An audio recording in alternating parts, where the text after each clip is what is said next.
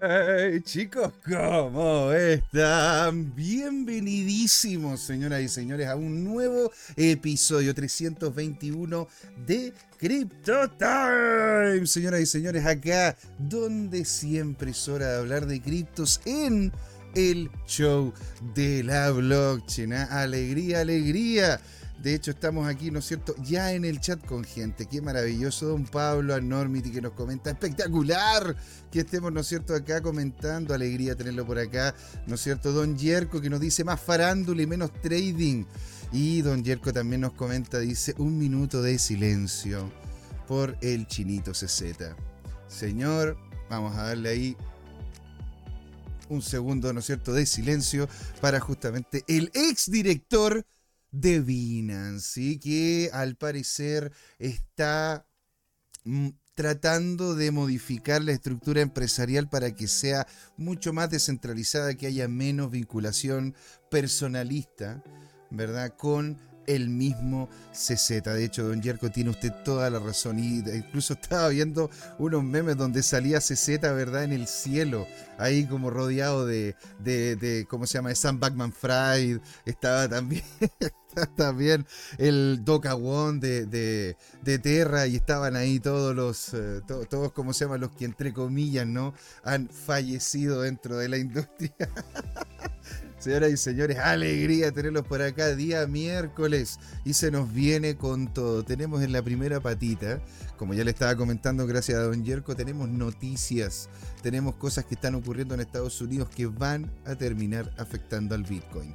Tenemos también información en relación a lo que está ocurriendo con la misma red qué es lo que está pasando, ¿verdad? Con Bitcoin y vamos a hacer una evaluación en detalle sobre Bitcoin en esta semana, porque podría llegar y ser esta la primera semana, señoras y señores, después de seis, la que después de seis, la séptima semana, la que en definitiva se termine convirtiendo en una semana de reversal o algunos están comentando, ¿verdad? Una semana de acumulación en donde los que ya hicieron las ganancias, ¿verdad? De una subida importantísima de Bitcoin están volviendo, están, están obteniendo sus gananciales y otros están haciendo compra de esos bitcoins para poder llegar a nuevos niveles de precio.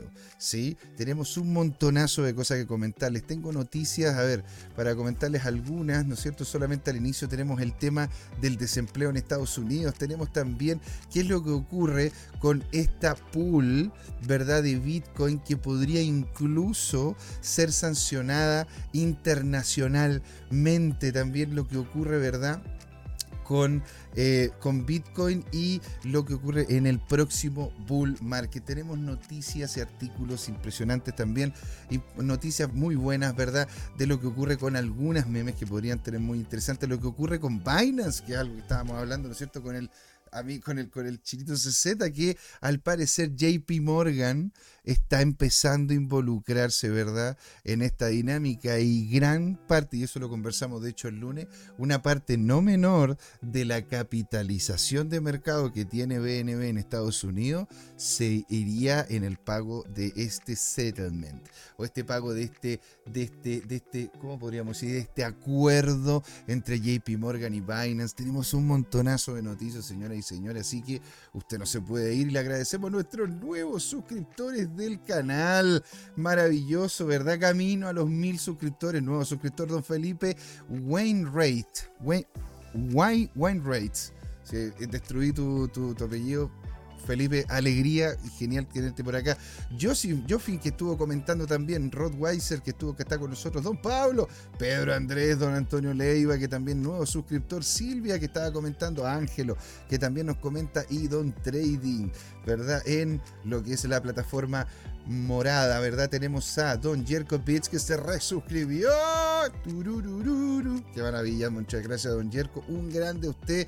Y vamos, ¿no es cierto?, a eh, crear estos emoticones que estábamos, que, estábamos pensando, ¿no? Así que tengo que ver cómo lo hago. De repente, si ustedes tienen alguna forma entretenida e interesante de agarrar una foto de alguien y decir, oye, quiero que sea un emoticón o algo por el estilo, felices también de hacerlo. Don Jonathan Jonathan Basket 333 que nos siguió, ¿no es cierto?, hace unos días atrás. Don Alejo 99, usuario desconocido, Damián 92222. Muchísimas gracias a todos ustedes y a los suscriptores como Peluqueiro, Tomicro, también, ¿no es cierto?, Don Papi, muchos otros más, ¿verdad? Así que les agradezco a todos los que nos siguen en todas las diferentes plataformas, ¿verdad? Entonces, señores, en la segunda patita vamos a estar con Don Jorge Gatica, vamos a estar hablando qué es lo que ocurre en el cripto Twitter, qué es lo que están comentando estos analistas que nosotros seguimos en arroba tu CryptoTime, en donde don Jorge Gatica coloca ahí literalmente, señoras y señores, ¿verdad? Pedacitos de oro, oro molido para que usted lo pueda tomar y, y desarrollar su propia estrategia con la gente que nosotros vamos siguiendo, que sabemos que por lo menos tiene estructuras serias de análisis, podemos decir de que es gente que tiene, ¿no es cierto?, una importancia gravitante dentro de la industria, ¿verdad? Entonces, señores, no le vamos a dar más vueltas al asunto, le vamos a dar con todo. Aquí vamos a partir con Crypto Time, señoras y señores, porque les digo al tiro, es hora de hablar de criptos acá en el show de la blockchain.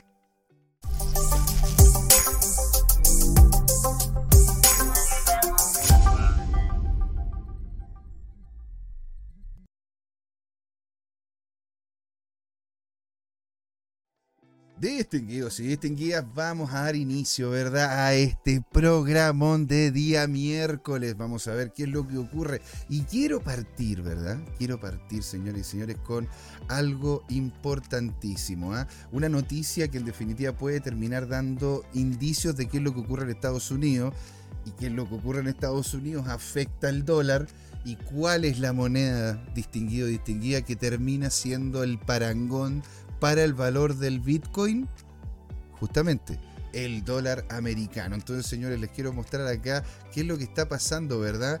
Con el desempleo en Estados Unidos. Y ustedes me pueden decir, pero ¿por qué importa tanto? Porque podría ser, de hecho, una posible señal de desaceleración económica. Vamos a revisarlo, señores y señores. Acá dice el desempleo de Estados Unidos cae. ¿Es una señal de desaceleración? Y acá comenta, en una reciente actualización del mercado laboral estadounidense, el Departamento de Trabajo reportó una disminución más pronunciada de lo esperado de las nuevas solicitudes de beneficio de desempleo. ¿Sí? Hay que tomar en cuenta de que en Estados Unidos uno tiene un beneficio por desempleo. Si usted está desempleado, va a la oficina de desempleo y le entregan un dinero, ¿no es cierto?, mínimo para que usted pueda, pueda seguir avanzando y pueda seguir buscando trabajo. En esos mismos lugares, de hecho, también te pueden hacer una evaluación y buscarte trabajo por ti mismo. Aunque este dato podría interpretarse como una señal positiva, porque claro, menos desempleo, mejor, ¿verdad? Ojito, porque los expertos advierten de que más bien podría terminar reflejando una desaceleración gradual del mercado laboral, influenciada por el efecto de las tasas de interés elevadas sobre la demanda económica. Sí, porque hay que tomar en cuenta de que Estados Unidos sigue con tasas altísimas, ¿verdad? En contexto, en contexto interbancario, es decir, el Banco Central aumentó la tasa, la tasa en la cual le entrega a los bancos comerciales este dinero que él imprime, haciendo de que los bancos comerciales tengan que, para poder posicionar estos créditos, que sean muchísimo más caros. Entonces eso afecta al consumo, afecta, ¿no es cierto?, a que usted pueda querer comprarse una casa, a que usted, ¿no es cierto?, pueda querer comprarse un vehículo. Lo, termina afectando literalmente, señores, a todo. Entonces tenemos tendencias actuales en el mercado laboral americano. La última semana mostró una reducción de cerca de 24.000 solicitudes, llevando, el número ajustado por estacionalidad a cerca de 209.000 ¿no es cierto? Este cambio revierte el incremento de la semana anterior y sugiere una estabilización del mercado. Nancy Walden, economista de Oxford Economics, dijo y señaló, Mirando más allá de las fluctuaciones estacionales, creemos que los datos de las solicitudes son consistentes con un mercado laboral que se está enfriando lo suficiente como para mantener la subida de tasas fuera de la mesa. Pero, ojito, y es lo que en definitiva le, encuentro la razón, ¿no es cierto?, acá a Nancy, porque de hecho es lo que creo también yo, humildemente, digo, pero creo pero aún demasiado fuerte como para considerar recortes de tasas en largo plazo. Por eso mismo les comentaba, ¿verdad?, a todos los amigos y amigas que si usted está pensando, ¿no es cierto?, posicionarse en alguna moneda que no sea cripto, el dólar al parecer va a seguir siendo, entre comillas, ¿verdad? Si es que el Estado no se pone a imprimir para poder hacer gasto público muy importante, entre comillas estaría siendo cada vez más escaso. ¿Verdad? ¿Por qué? Porque cuesta mucho conseguir esos dólares, dado de que pedir un crédito te lo terminan colocando con un sablazo de tasas de interés que es una locura. ¿Verdad? Entonces, ¿cómo sería el impacto de la economía y las empresas? En términos de empleo, comenta el artículo, el mes de octubre vio una creación de cerca de 150.000 empleos. Ojo, es un número modesto que refleja la tendencia de la desaceleración.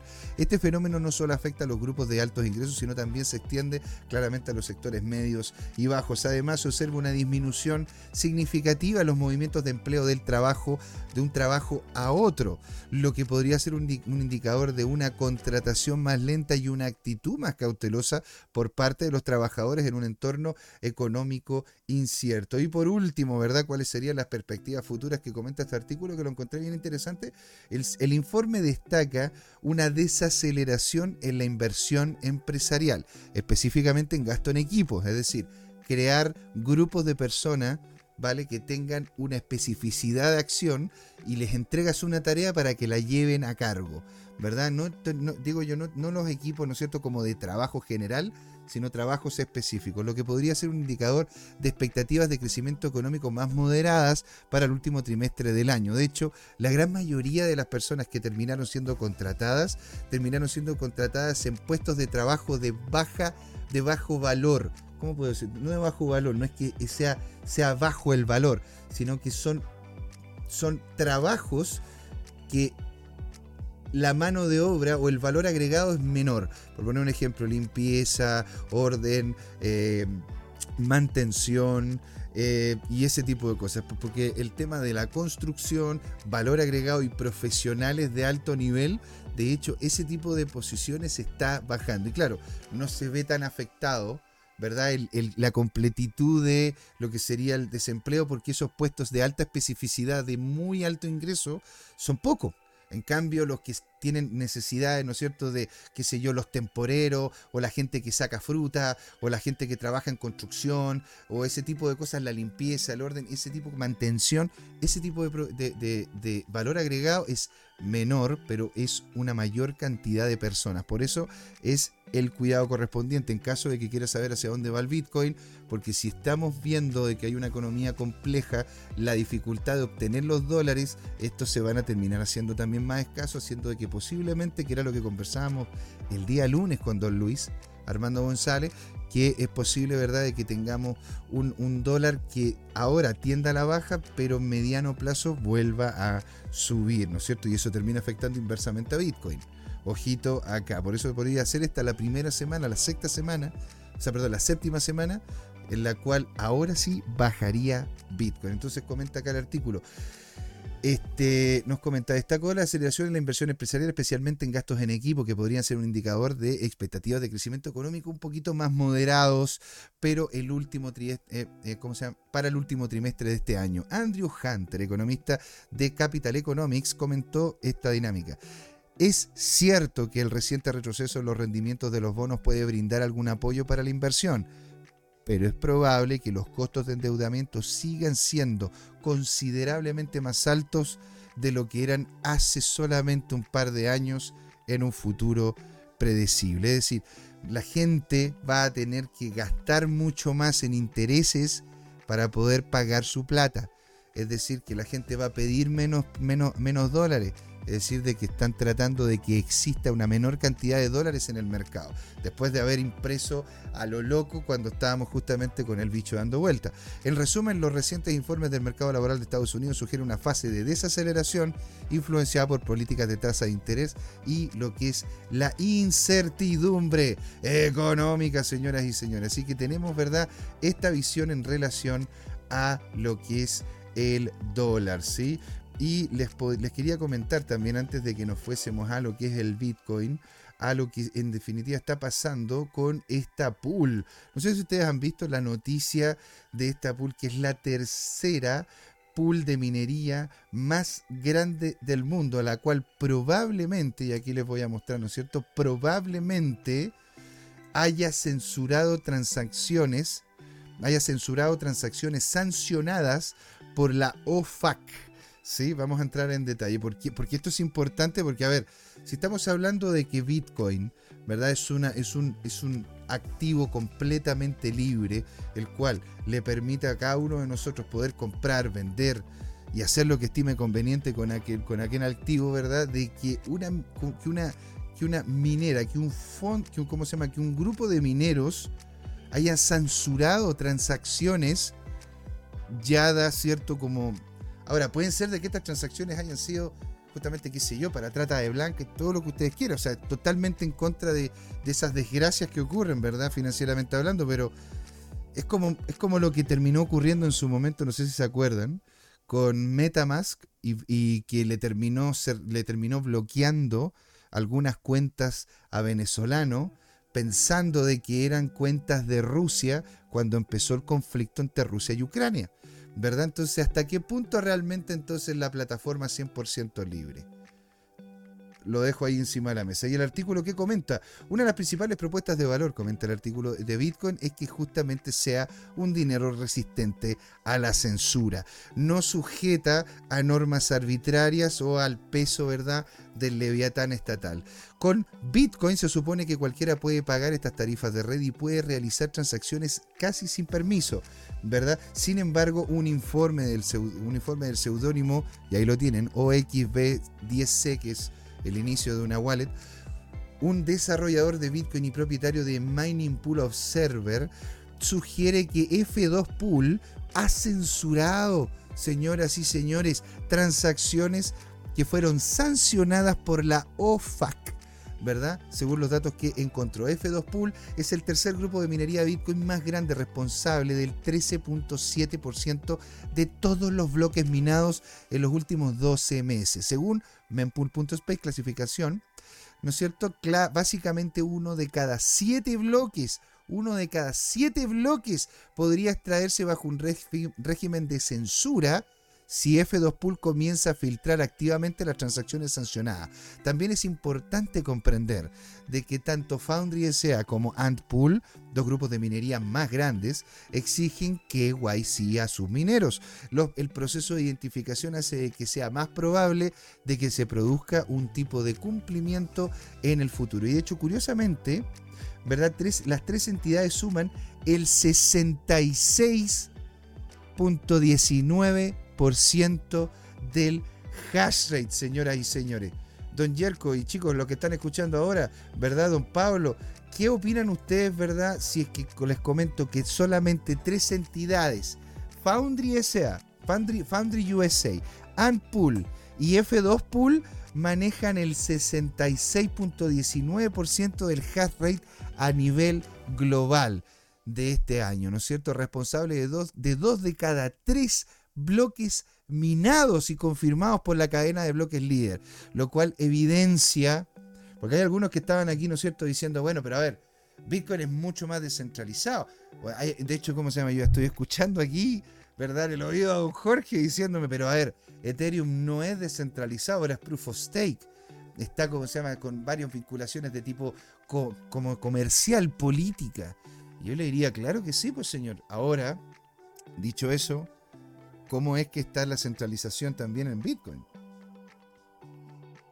Y hay que averiguar, porque creo que en este artículo no aparece, cuántos de estos grupos de mineros, señoras y señores, ¿verdad? Foundry, Antpool y F2 Pool, no fueron mantenidos literalmente o ayudados, ¿verdad? Por entidades gigantes como, como, como BlackRock, como Vanek, como Vanguard y como otras más, ¿verdad? Ayudados a que, se a que pudiesen seguir manteniendo literalmente la producción o, teniendo las luces encendidas cuando estábamos en los mínimos minimorum de lo que era Bitcoin, ¿verdad? Cuando estuvimos en ese largo invierno que se nos vino.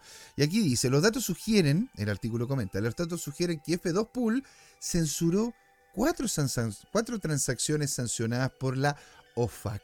¿sí? En particular, los descuentos recientes eh, los descubrimientos más recientes compartidos el 20 de noviembre por 0xB10C concluyen de que F2Pool probablemente censuró intencionalmente a 4 de cada 6 transacciones que fueron sancionadas por la OFAC. En particular, MiningPool.observer identificó que un total de 6 bloques minados no habían agregado una transacción sancionada por OFAC en septiembre y en octubre del 2023, ¿verdad? El informe interpreta los bloques faltantes vía los bloques faltantes de vía BTC y Foundry US6 como un entre comillas falso positivo debido a varios factores. Sin embargo, los cuatro bloques de F2 Pool sugieren de hecho lo contrario. Esencialmente los datos indican de que las alturas de bloques, y ahí los tenemos, ¿verdad? Terminados en 27, en 91, en 20 y en 57, extraídas por F2 Pool filtraron deliberadamente las transacciones sancionadas por la OFAC a pesar de tener una tarifa competitiva relacionada a las demás tarifas agregadas. ¿Qué significa esto en, sencillo, verdad? En, palabras prácticas es que ellos dieron por negada, ¿verdad? Estas transacciones internamente, pero dándolas positivas de forma para poderlas involucrar en el bloque, haciendo de, que, haciendo de que estas transacciones literalmente no fuesen hechas. Es, esto es feo, ¿eh? Esto es muy, muy feo. Esto es muy, muy feo. Don Yerko nos comenta un Bitcoin. Bitcoin descentralizado en el consumo, centralizado en la producción. En la época de mi bisabuelo, eso se llamaba monopolio. Exactamente, pues, don Yerko. Eso en tiempos de mis abuelos era monopolio. Y lo que ocurre es que aquí, señor, tenemos cerca de, el, bueno, tenemos más del 50% de lo que es la producción de Bitcoin en manos de tres empresas y las tres son, las tres literalmente están vinculadas de una u otra manera, ¿verdad? a fondos de inversión. El otro que sigue es Binance Pool, el cual al parecer, ¿no es cierto?, tendría, tendría, tendería a ir bajando por todas las sanciones que le están colocando y todas las dinámicas en definitiva, por eso también CZ se fue. Cosa que vamos, vamos a hablar un poquito más adelante, ¿sí? Entonces acá comenta, ¿verdad?, que eh, actualización. El cofundador de F2 Pool deshabilitará el filtrado de transacciones. El cofundador de F2 Pool, Chung Wang, publicó en X el 22 de noviembre, ¿verdad? Hoy, hoy, de hecho, ahora, hoy día, informando que su grupo de minería Bitcoin desactivará el filtrado de transacciones. Así que, según lo publicado por One, el filtro permanecerá desactivado, pero no significa que se va a ir. Lo van a desactivar. ¿Verdad? hasta que la comunidad alcance consenso más amplio sobre este tema. Esto confirma que F2Pool censuró intencionalmente transacciones sancionadas por los FAC que genera, ¿no es cierto? Esto podría volver a suceder en el futuro. Por ende, señores, los que digan, ¿no es cierto?, de que, de que tenemos, tenemos, ¿cómo se llama? Un Bitcoin. A ver, vamos a ver qué es la OFAC. ¿No es cierto? Porque de hecho, me lo estaban, me lo estaban preguntando. Deme un segundo. Acá está. La OFAC. Aquí se las voy a presentar. Es la Oficina de Control de Activos Extranjeros, ¿verdad? A ver si, a ver si me, lo, me, lo me lo traduce de esa forma Google. ¿Verdad? Claro, la Oficina de Control de Activos Extranjeros, ¿verdad? Cuya misión, para que sepan, ¿no es cierto?, qué tipo de transacciones o qué, entidad era la que estaba diciéndole, ¿no es cierto?, a, este, a, este, esta minera, a este, a, este, a, este, pool de minería, cuáles son las transacciones que había que sancionar o que dejar. En la Oficina de Control de Activos Extranjeros, el Departamento del Tesoro de Estados Unidos administra y aplica sanciones económicas y comerciales basadas en política exterior y objetivos de seguridad nacional de Estados Unidos contra países y regímenes extranjeros específicos, terroristas, narcotraficantes internacionales y aquellos involucrados en actividades relacionadas con la proliferación de armas, destrucción masiva y otras amenazas de seguridad nacional de la política exterior y económica de Estados Unidos. Solo para que tengan, tengan conciencia de quiénes son los que al parecer estarían llamando a, a estas mineras y diciéndole, oye, estas transacciones... Ahora, por eso les digo, desconozco lo que ocurrió, ¿verdad?, con estas transacciones, de dónde vienen, si es que realmente son transacciones, qué sé yo, que terminarían siendo algo negativo, Pero ojo, el tema es de que el tema es si es que Bitcoin sigue siendo realmente, ¿verdad? un activo como tal y si es que tenemos que luchar y pelear para que este activo siga siendo descentralizado como tiene, como tiene que serlo, ¿verdad? Entonces, señores, eso es lo que yo les quería mostrar, de que en definitiva tenemos que tener mucho, mucho cuidado en relación a lo que ocurra, ¿verdad?, con Bitcoin, señores. Ahora les tengo otra, otra noticia que, bueno, eso, eso sería como lo negativo, ¿verdad? El tema de, de que, ojo, si la OFAC le dice a usted, usted no, no, no, no va a poder hacer transacciones, no vaya por F2 Pool y no vaya por los tres grandes, vaya justamente por algún otro, aquí lo que podemos mostrarles, ¿no es cierto?, a ustedes es lo que está pasando con el ETF, que es algo que vamos a tener en la conversación de forma consistente en el tiempo, pues señores, ¿cómo no lo vamos a tener si en definitiva con solamente, y esto lo estábamos hablando, ¿ah? y les recomiendo mucho el Space, que tuvimos hace, la nada, literalmente hace un ratito, con don Andrés, ¿verdad? Que aquí don Andrés me invitó, ¿no es cierto?, al, Spaces. Pero le voy a, ¿A dónde lo tengo por acá? Aquí tengo, ¿cómo se llama? El Spaces para que ustedes puedan, ¿no es cierto?, unirse a él, ¿verdad? Bueno, se lo, voy a, lo voy a encontrar y lo voy a subir para que puedan, ¿no es cierto?, verlo con calma. Y estuvimos comentando sobre el tema de Ponte tú cuando salió la noticia del ETF de Cointelegraph y cómo terminó afectando fuertemente el precio del Bitcoin. Es porque la gente, los grandes inversionistas ya hasta cierto punto entienden el valor de Bitcoin, por ende están ahí, están con, con las manos apretadas en los bolsillos, con los billetes, para ver si es que cuando salga pueden hacer la inversión correspondiente, ¿verdad? Sobre todo al ver los problemas que podría llegar a tener a futuro lo que es la moneda americana. Entonces BlackRock y la SEC se volvieron a reunir recientemente para lo que es la aprobación de este ETF al contado de Bitcoin, ¿no es cierto? Y esto es lo que se ha revelado. Este, comentan de que BlackRock, que claramente es uno de los administradores de activos más grandes del mundo, ¿sí? maneja trillones de dólares. O sea, BlackRock puede hacer y sobre todo con las conexiones que tiene, hacer lo que literalmente quiera. ¿Verdad? Se reunió con la Comisión de Bolsa y Valores de Estados Unidos, la SEC, este lunes a discutir la solicitud del fondo cotizado en bolsa, el ETF. ¿Verdad? Seifert compartió algunas diapositivas de la reunión en Twitter, revelando que BlackRock está optando por un proceso, entre comillas, ¿ah? en especie para su ETF de Bitcoin en lugar de uno basado en efectivo. ¿Sí? A ver, no sé si en otros países, ¿ah? pero aquí en Chile por lo menos nosotros tenemos esta dinámica en donde uno puede hacer pago a alguien por especie, ¿verdad? En Argentina creo, en Argentina también, y creo que, creo, ¿cómo se llama? Seguro que tengo entendido en Perú y en Bolivia también. No sé si es que en otros lados en Latinoamérica. Ahí me pueden confirmar, ¿no es cierto?, en el chat, amigos del extranjero, este, en donde uno puede decirle a otra persona, estimado, estimada, yo quiero recibir su servicio, quiero que usted me facilite algo, quiero que usted me haga alguna cosa, algo en lo cual usted es bueno, y en vez de pagarle en efectivo, pagarle en dinero, con transferencia, o ya sea en efectivo físico, usted le puede pagar en especies. Imagínense, yo tengo un huerto de papa, ¿por qué no le voy a pagar, no es cierto, al constructor que me vino a hacer el, el, el silo en donde voy a colocar las papas? Le digo, oiga señor, llévese las papas que quiera. ¿Cuántas papas quiere? ¿5, 20 kilos? ¿Dos sacos de papas? Lléveselo. ¿No es cierto? Y así nos damos por pagado a través de un trueque. Entonces cambia el concepto de lo que podría presentar BlackRock en relación a TTF. Es decir, no lo estaría posicionando como Bitcoin siendo directamente efectivo, sino que se podría vender como, más que nada como el activo subyacente, como esta especie o esto algo aparte del capital. Es muy muy interesante porque esto, porque si BlackRock logra hacer esto, veríamos de que todo el resto de los ETF y todas las posiciones que están queriendo colocar encima de la mesa, Vanguard, Vanek y todos los demás, estaría siendo una especie.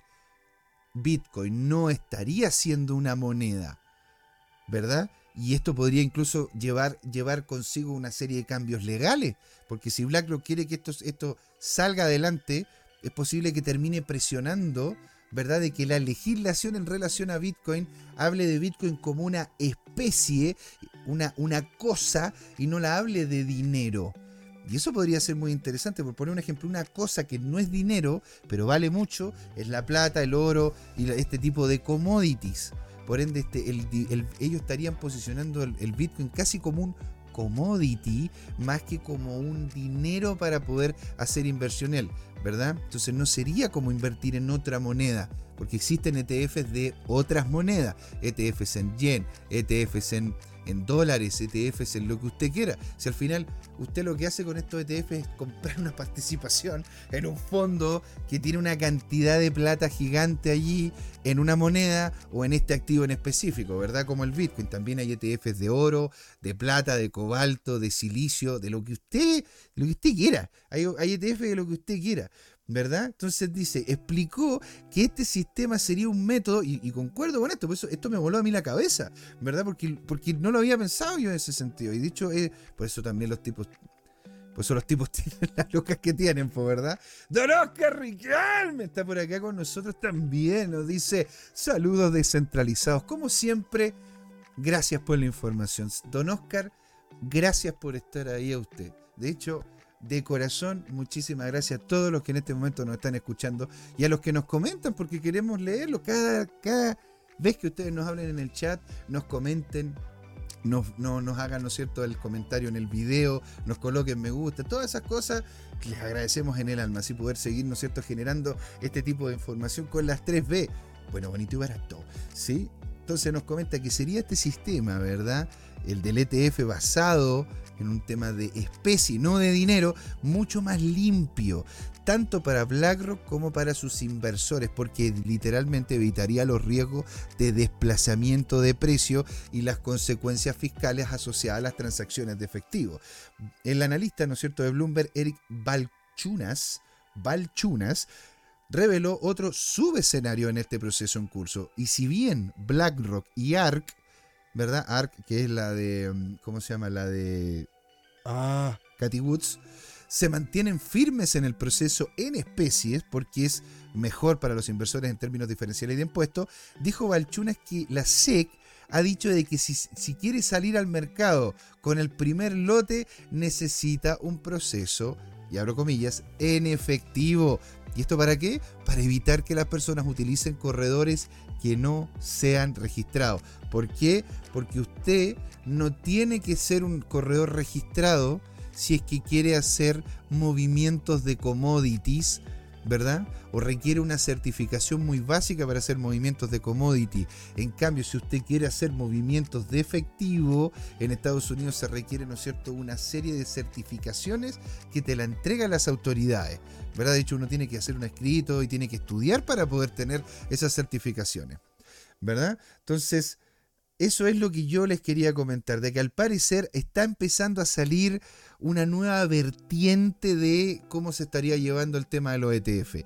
Y si le llegan a dar la luz verde a este ETF como de Bitcoin como especie, no como efectivo, como un algo con el que yo puedo intercambiar, como el oro, la plata, como un commodity, ¿verdad? Como las papas que yo coloqué, ¿no es cierto?, en el, en el, en el, en el ejemplo y no como un efectivo podría facilitar enormemente esto. Y todos los demás, se los doy acá, se los doy acá aquí firmado. ¿sí? Si BlackRock logra empujar esto de esta forma, todos los demás lo van a hacer.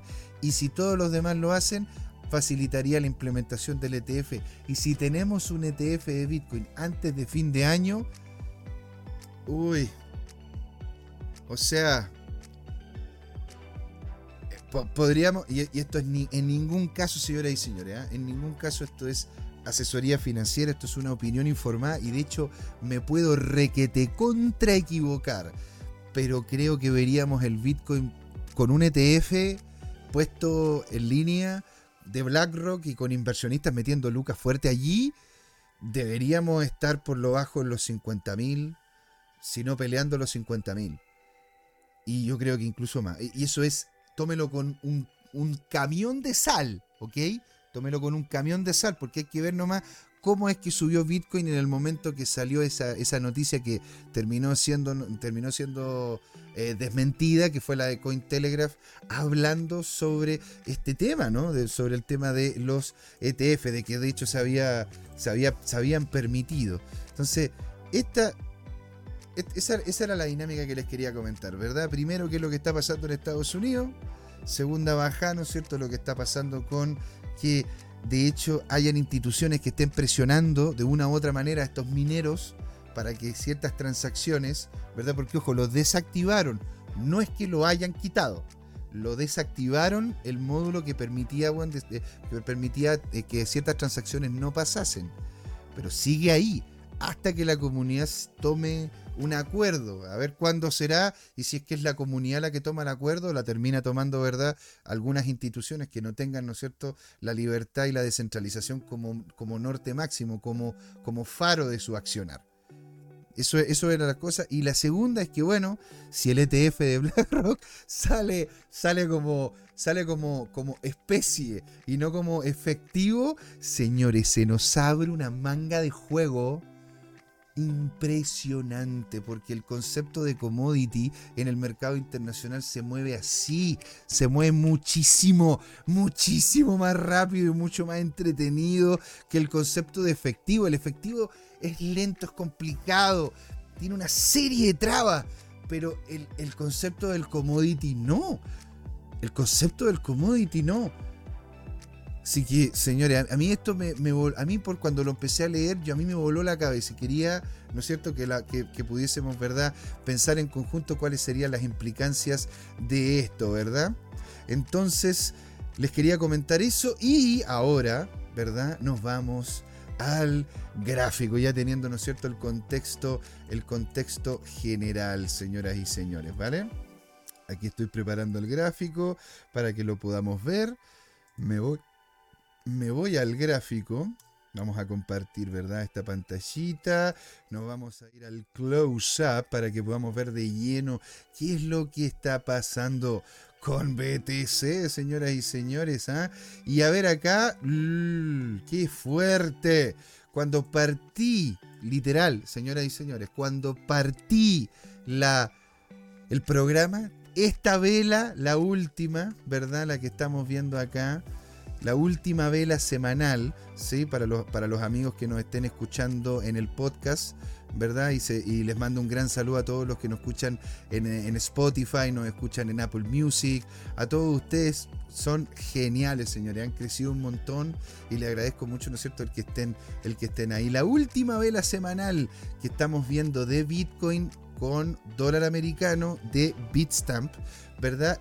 Cuando inició, de hecho, estaba cerca de los 36.900, es decir, teníamos potencialmente la primera vela roja semanal después de, les digo inmediatamente, señores, ay, agárrense al sillón, una, dos, tres, cuatro, cinco velas a velas, a, velas verdecitas, verdecitas, ¿ah? aunque debo admitir, ¿eh? si ustedes están viendo lo mismo que yo, imagínense señores que tenemos literalmente dos martillos alcista derechos, no invertidos. Eso, eso, eso la verdad que es difícil de ver, difícil de ver, porque esto es, este contexto de acá, de estas dos velas, es una batalla campal entre en este momento los, toros y los osos. Porque muchos de, muchos de ellos están queriendo, ¿no es cierto?, bajar el precio hasta los niveles de 34 mil. Algunos están queriendo bajar hasta los niveles de 35 mil 800, casi 36 mil. Y no lo han podido hacer. La presión de compra sigue en alza. Aunque que es lo que que es como se llama por lo general lo que comentamos, ¿verdad? Acá en conjunto con don Luis Armando González, hay que ver lo que ocurre con las divergencias. Aquí tenemos una divergencia, tenemos un precio, ¿verdad? Que está peleando la zona alta, que ya ha peleado la, semana, ¿verdad? Del, del 6 de noviembre, la semana del 13 y ahora la semana del 20, ha peleado constantemente el nivel que es muy psicológico de los 38 mil dólares, ¿verdad? Ojo, pero con bajas importantísimas con este bloque de compra importante que tenemos todavía y de hace mucho tiempo. Tenemos la divergencia en lo que son los volúmenes, es decir, volúmenes cada vez menores, pero precios que al parecer se estarían estructurando en bloques superiores. Por ende, esta, como, esta divergencia nos daría pie a una potencial baja. Por eso, siendo miércoles, ¿verdad? Proyectando lo que queda de semana, incluso yo creo, incluso la próxima semana, no creo que estas, estas sean de un alza muy fuerte, excepto que salgan noticias que cambien completamente el quehacer, el quehacer mismo del precio, ¿verdad? Don Harvested está acá, venga para acá, Don Harvested. Don, ah, dicho señores, Don Harvested es nuestro CZ chileno, señor. Lo vamos a extrañar ahí en Vinas, Don, don Harvested, ¿ah? Una alegría siempre tenerlo por acá. Nos dice, buenas José, ¿cómo estamos para el sábado en el Distrito Café? Señor, día sábado, Distrito Café, coloque ahí el evento, coloque el link, coloque todo. Si es que se puede hacer algo entretenido el día sábado, ¿por qué, ¿Por qué no feliz, señor, de, participar en conjunto con usted y hacer más comunidad? ¿Cómo no? Feliz. Muchísimas gracias, don Harvester. Usted, señor es un grande también. por lo general, Don Harvester nos comenta los videos, nos hace grandes proposiciones, ¿verdad? Y algunos activos muy interesantes. Ahora, Harvester creo que es Bitcoin maximalista usted, ¿no es cierto, señor? Mm. Qué cosa más rica el café. Señores, entonces, ¿cuáles serían las proyecciones de precio? En este momento yo de hecho estaba pensando, ¿no es cierto?, de que en esta semana teníamos que bajar por lo bajo a 36.400, ¿verdad? Y lo hicimos y pasamos para abajo. Esta semana llegando y coqueteando, mire cómo coquetea con estos niveles de precio, mira que es... ¿Cómo eres Bitcoin? Ah? Eres un coqueto. Eres un coqueto. Coqueteó con los 35.600 dólares y, ahora están los 30, casi los 38 de nuevo. O sea, estamos hablando de que solamente esta vela, señoras y señores, es, una, es, una, es un movimiento dentro de esta semana de cerca de un 6,5%, lo cual a ver, para, para, para, lo que es el concepto de las cripto, no es una gran volatilidad. Tenemos cripto que suben un 100 por, un 1000 por, un 3000 por, qué sé yo, ya meme y qué sé yo, pero este, este tipo de volatilidad, ¿verdad? Dentro de una misma vela, dentro de la semana, eh, es, es importante sobre todo una volatilidad la cual no es clara. Por eso tenemos un cuerpo tan chiquitito.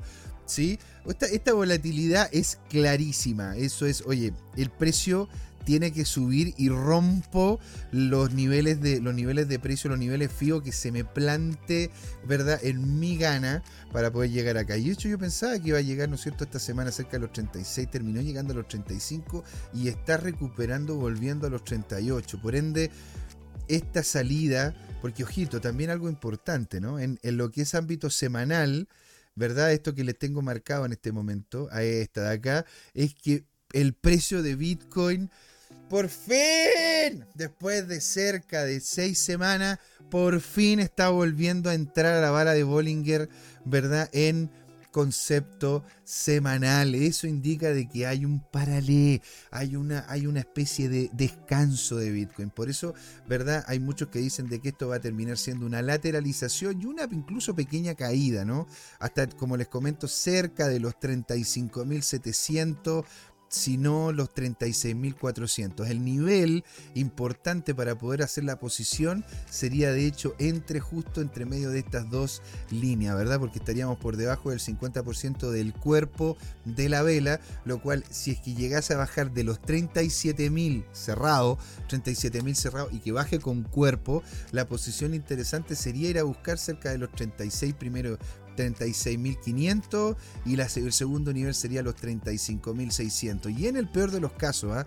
porque eso es lo que también les he ido mostrando con el tiempo y por eso tengo este como imancito acá, ¿verdad?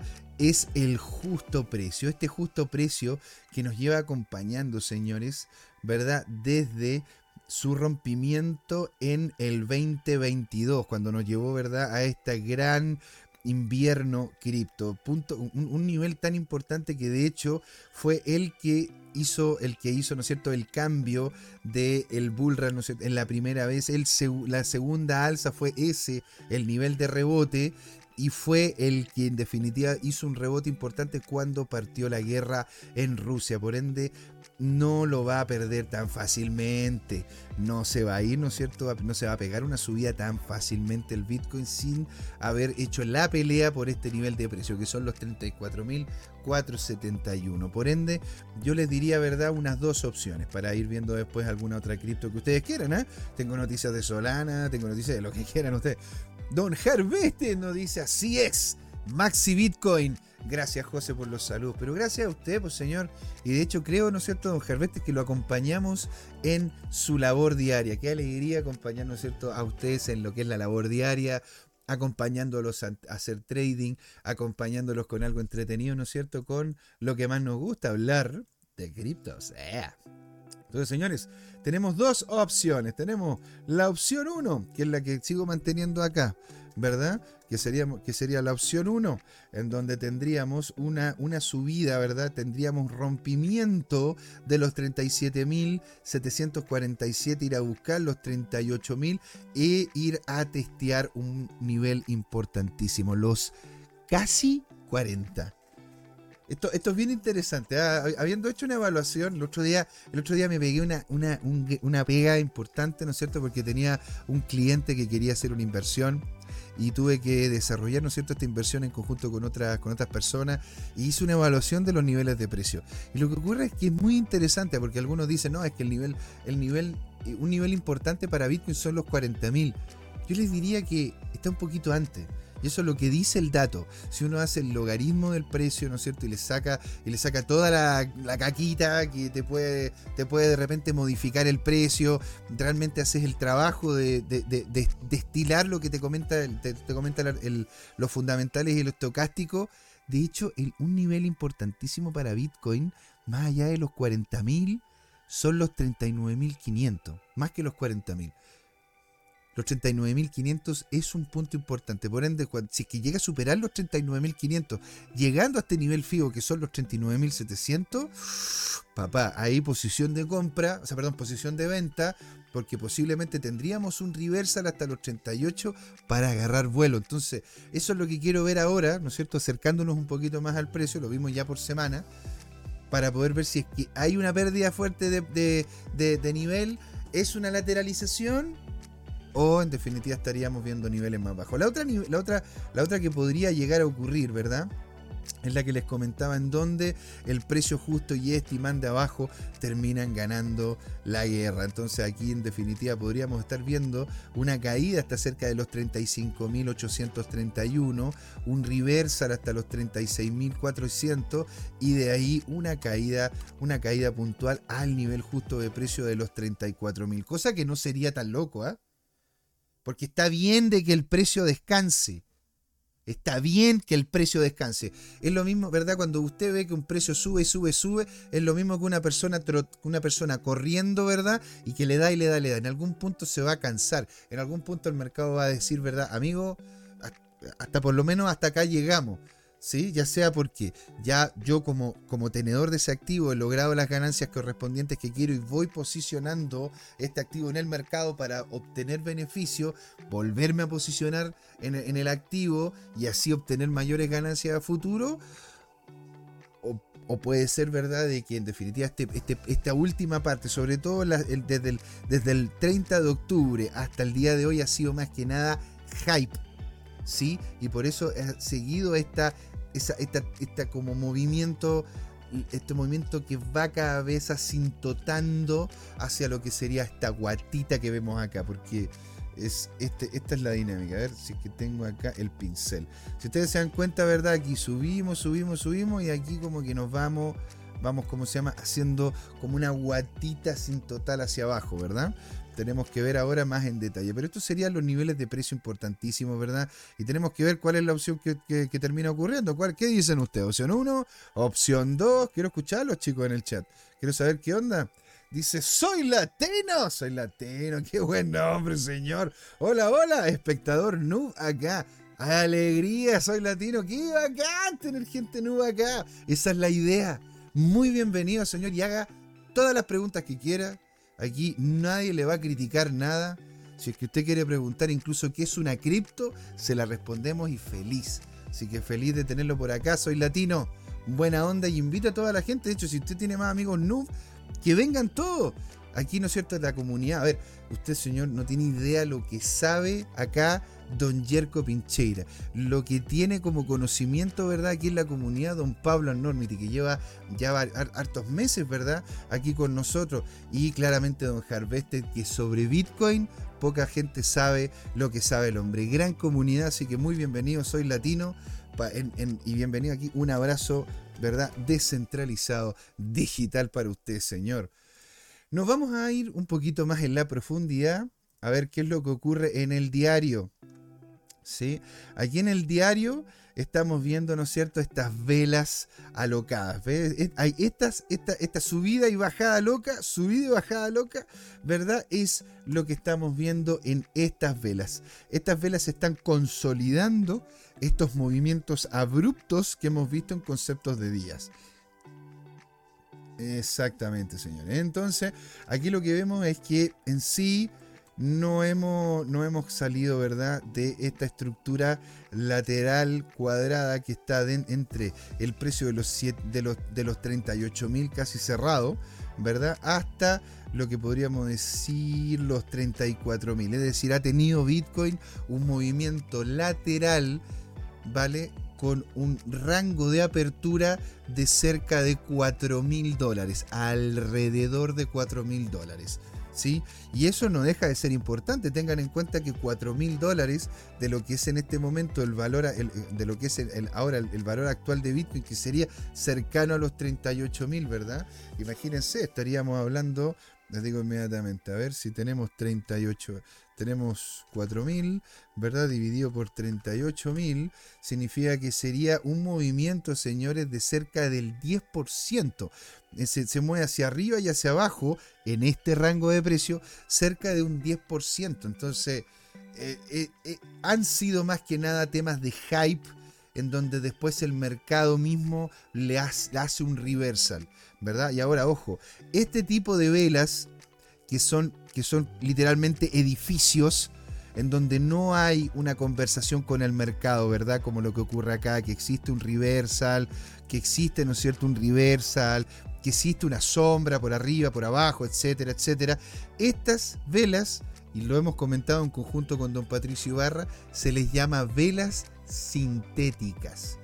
¿Por qué se les llama velas sintéticas? Porque no son velas reales, ¿sí? Por eso uno le dice, no, este es, que, este es cuero real y este es cuero sintético, porque no es cuero. ¿sí?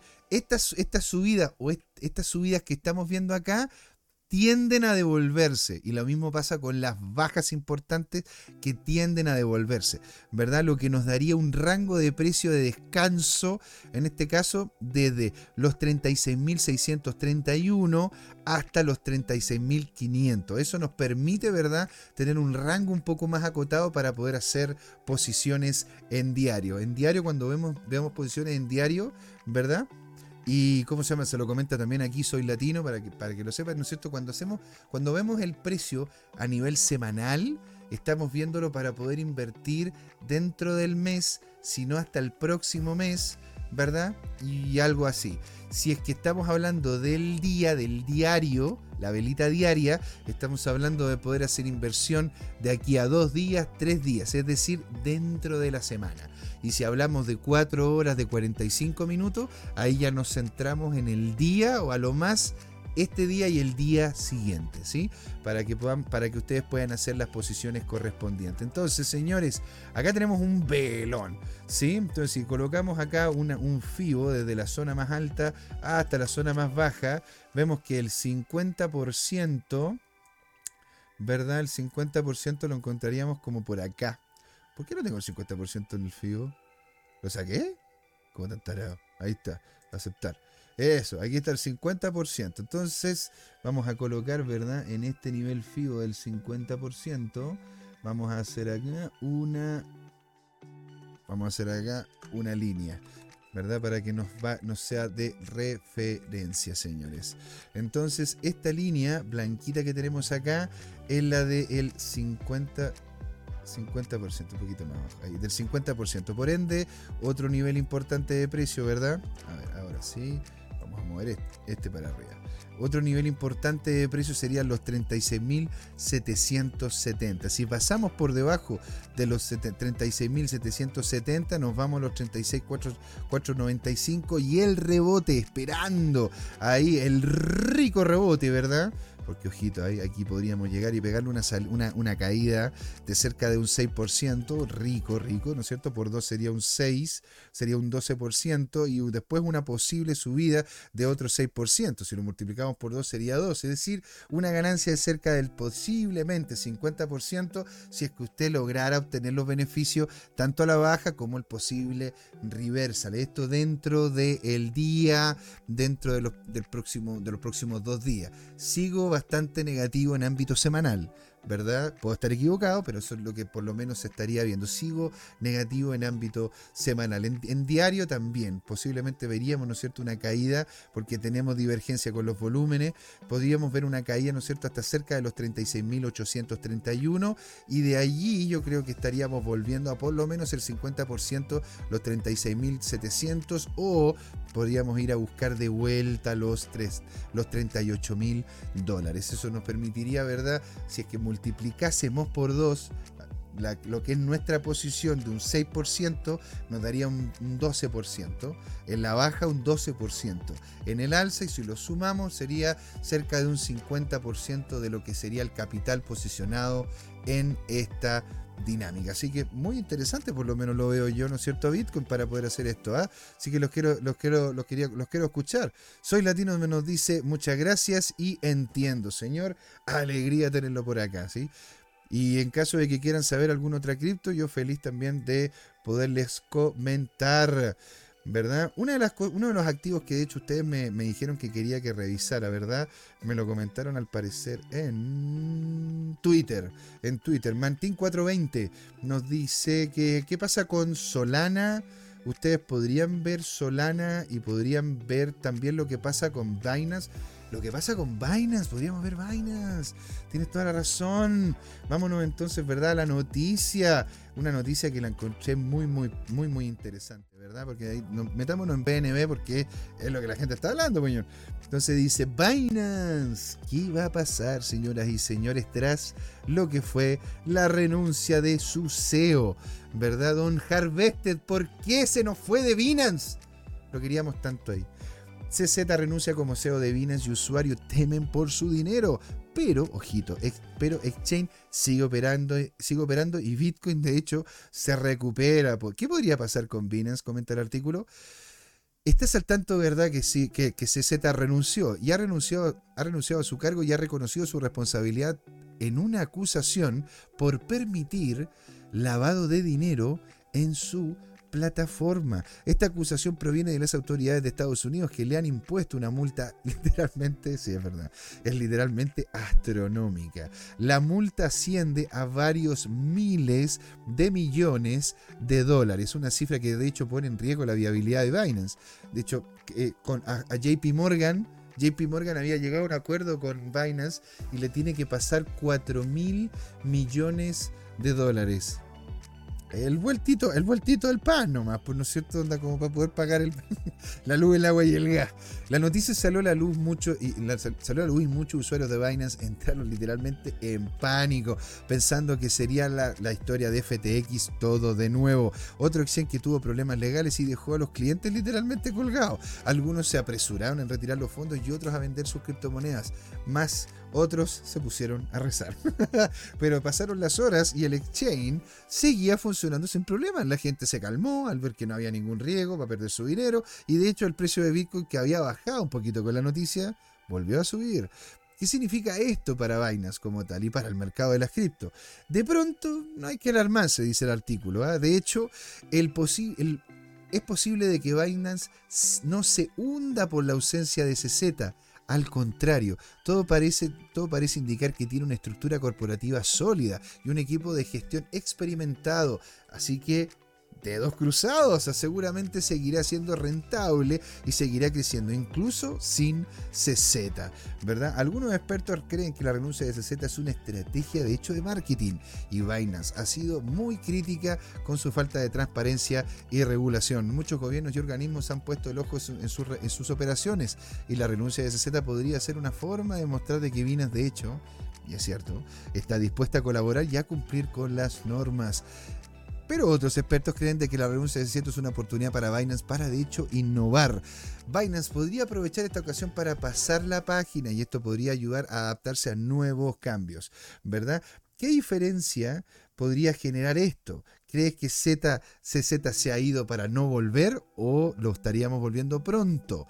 ¿Sí? Binance ha logrado, según lo que comenta el artículo, atraer a millones de usuarios y ofrecer una amplia variedad de servicios relacionados con el ecosistema cripto. La renuncia de CZ ha generado muchas especulaciones sobre el futuro de la empresa, por lo tanto, ¿qué es lo que podría llegar a pasar con este con esta persona, con, esta empresa. ¿sí? Les digo inmediatamente, nos vamos entonces a ver, antes de que se me haga la hora, tengo cinco minutitos antes de, hacer el cierre para juntarnos en la segunda patita con don Jorge Gatica, que vamos a comentar sobre todo lo que ocurre, ¿verdad? En el cripto Twitter, en este universo tuitero, ¿verdad? Del ámbito cripto, donde, donde eh, don Jorge, le agradezco mucho, ¿no es cierto? Siempre está on point colocando artículos, eh, colocando evaluaciones, memes, noticias y una serie de cosas, ¿verdad? En arroba tu que es nuestro espacio en Twitter, señoras y señores. ¿ah? Don Harvester nos dice, ah bueno, Don Jerko nos dice,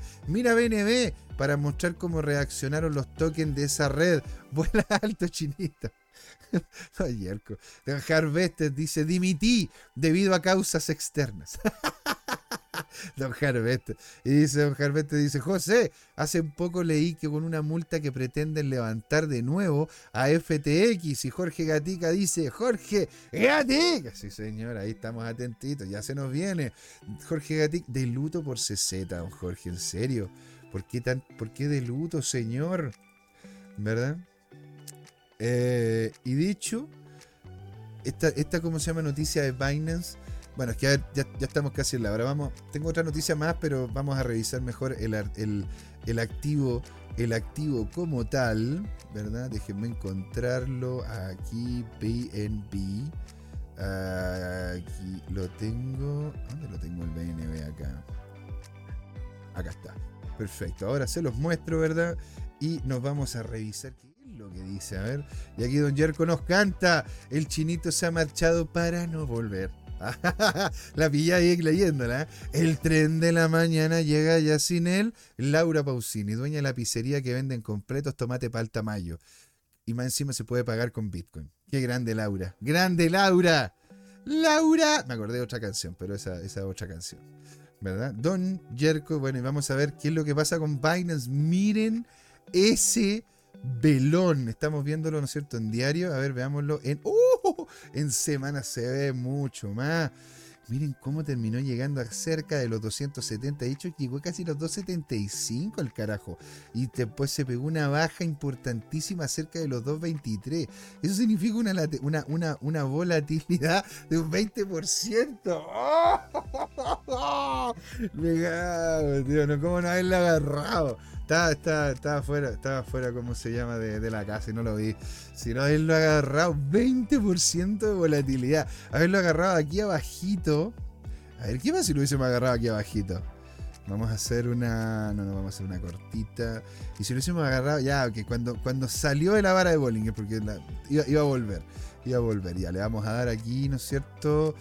Eh, coloquémosle si no, un poquito más arriba. A ver, coloquémosle, ¿no es cierto? Aquí que hayamos tenido un. Coloquemos en riesgo. Sí, un 3, un 3, porque en realidad la noticia estaba como a pegar ahí. Y llegar hasta la parte de abajo de la vela. O sea, habríamos podido, ¿no es cierto?, obtener una relación de riesgo-beneficio de 5 es a 3. Amigo, amigo, amigo, 5 es a 3. ¿Verdad? Con un porcentaje potencial de ganancia cerca del 16% y si usted lo multiplicaba por 2 de 32%. Está bueno, está bueno. Y aquí claramente se ve una debilidad ahí. No, no veo. Mira, mira, mira el volumen de esto, ¿eh? Mira el volumen. Ahora, lo que sí aguantó. Y aguantó con los niveles de precio que incluso estaban por encima de los 200 dólares. Por ende, ya no creo que baje, señores. ¿eh? Yo creo que ya esto se estancó, excepto, excepto de que venga, de que vengan, ¿no es cierto?, las demandas de parte de las entidades correspondientes contra CZ. Al igual como las acciones de Tesla terminan siendo afectadas cuando el tío Elon se le ocurre comentar algo en Twitter, ¿verdad? Posiblemente el BNB va a terminar siendo afectado cuando veamos, ¿verdad?, las dinámicas de, de, CZ, ¿no es cierto?, con esto. Ahora, no creo que termine saliendo de la vara de Bollinger, muy difícil, ¿verdad? Muy difícil porque incluso con esta volatilidad las varas ni siquiera se movieron. Por ende, yo creo que en definitiva estaríamos viendo más que nada una lateralización. Estaríamos viendo, ¿verdad?, de que la siguiente vela estaría golpeando dentro de este recuadro que tenemos puesto acá. Este recuadro es el que indica, ¿verdad?, lo que podría terminar estar pasando. Ahora, aquí tuvimos un cap and handle, cosa que si es que llegase a solventarse el precio, podríamos estarlo viendo, ¿no es cierto?, con una altura de cerca de los 270, 270, 271, 272, ¿verdad? Y, esto incluso yo creo que incluso podría ser después de una lateralización. Todavía nos falta una mayor, una, una mayor claridad en el handle para ir a buscar, ¿no es niveles superiores. Dicho eso, ¿no es cierto?, y el último minuto que me queda antes de irnos al intermedio, comentarles de que cuando hice yo en su momento una evaluación del precio de Binance, y se los digo, ¿verdad?, hace su tiempo atrás, ¿sí? antes de que tenga que pagar ahora todos los settlements, tenga que pagar todas las cosas y toda la cosas que tenga que pagar Binance. Antes de eso yo hice una evaluación y en relación a lo que se gana, en relación al valor de la compañía, a la disrupción que ha hecho, ¿no es cierto?, a nivel mundial, el, potencial de marca que tiene y una serie de cosas que hay, hay, varias formas de poder ver cuál es el, valor intrínseco de un activo. Me di cuenta de que de hecho Binance, si es que realmente quiere estar en el precio justo, debería estar más cercano a los 350, 400. Es decir, todavía tenemos un Binance que con todos los problemas que tiene, está todavía sobrevendido. Eso es mi postura. Eso es como yo estoy jugando con este activo. Usted, usted tómelo como usted quiera. No es ningún tipo de asesoría financiera. Es lo que creo yo que podría llegar a ocurrir en el caso de que ya terminemos saliendo, ¿no es cierto?, de este, de este bosque complejo de, de, dificultades regulatorias. Entonces, señores, no quiero extenderme más porque tenemos gran conversación, ¿verdad? Después del intermedio con un grande, ¿verdad? Con don Jorge diga, señores, así que no se puede ir. Aquí, ¿qué nos dice? Ah? Don Jorge dice, no hacer leña del árbol caído, refrán chino. Calle, qué buena Calle, que estés de vuelta. Ven para acá, Calle. Alegría tenerte por acá. Nos dice muy buenas tardes, muchachos. Calle, qué genial tenerte por acá, se te extrañaba. Y don Jorge dice, no existe tal cosa como el valor intrínseco. ¿ah? Vamos a comentarlo. Lo vamos a conversar en la segunda patita. Y le quiero, y le quiero comenzar, comentar también, ¿verdad? Y que les quiero preguntar a don Jorge qué es lo que opina en relación al tema de F2 Pool, el tema de que hayan entidades gubernamentales que se estén involucrando con el tema de la minería para poder evitar cierto nivel de transacciones. Se nos viene buenísima la segunda patita. Usted, señora, señor, no se puede ir. Quédese acá con nosotros en Crypto Time. Este es el show de la blockchain, ¿verdad? Aquí donde siempre es hora de hablar de criptos. ¿eh? Ahí nos vemos.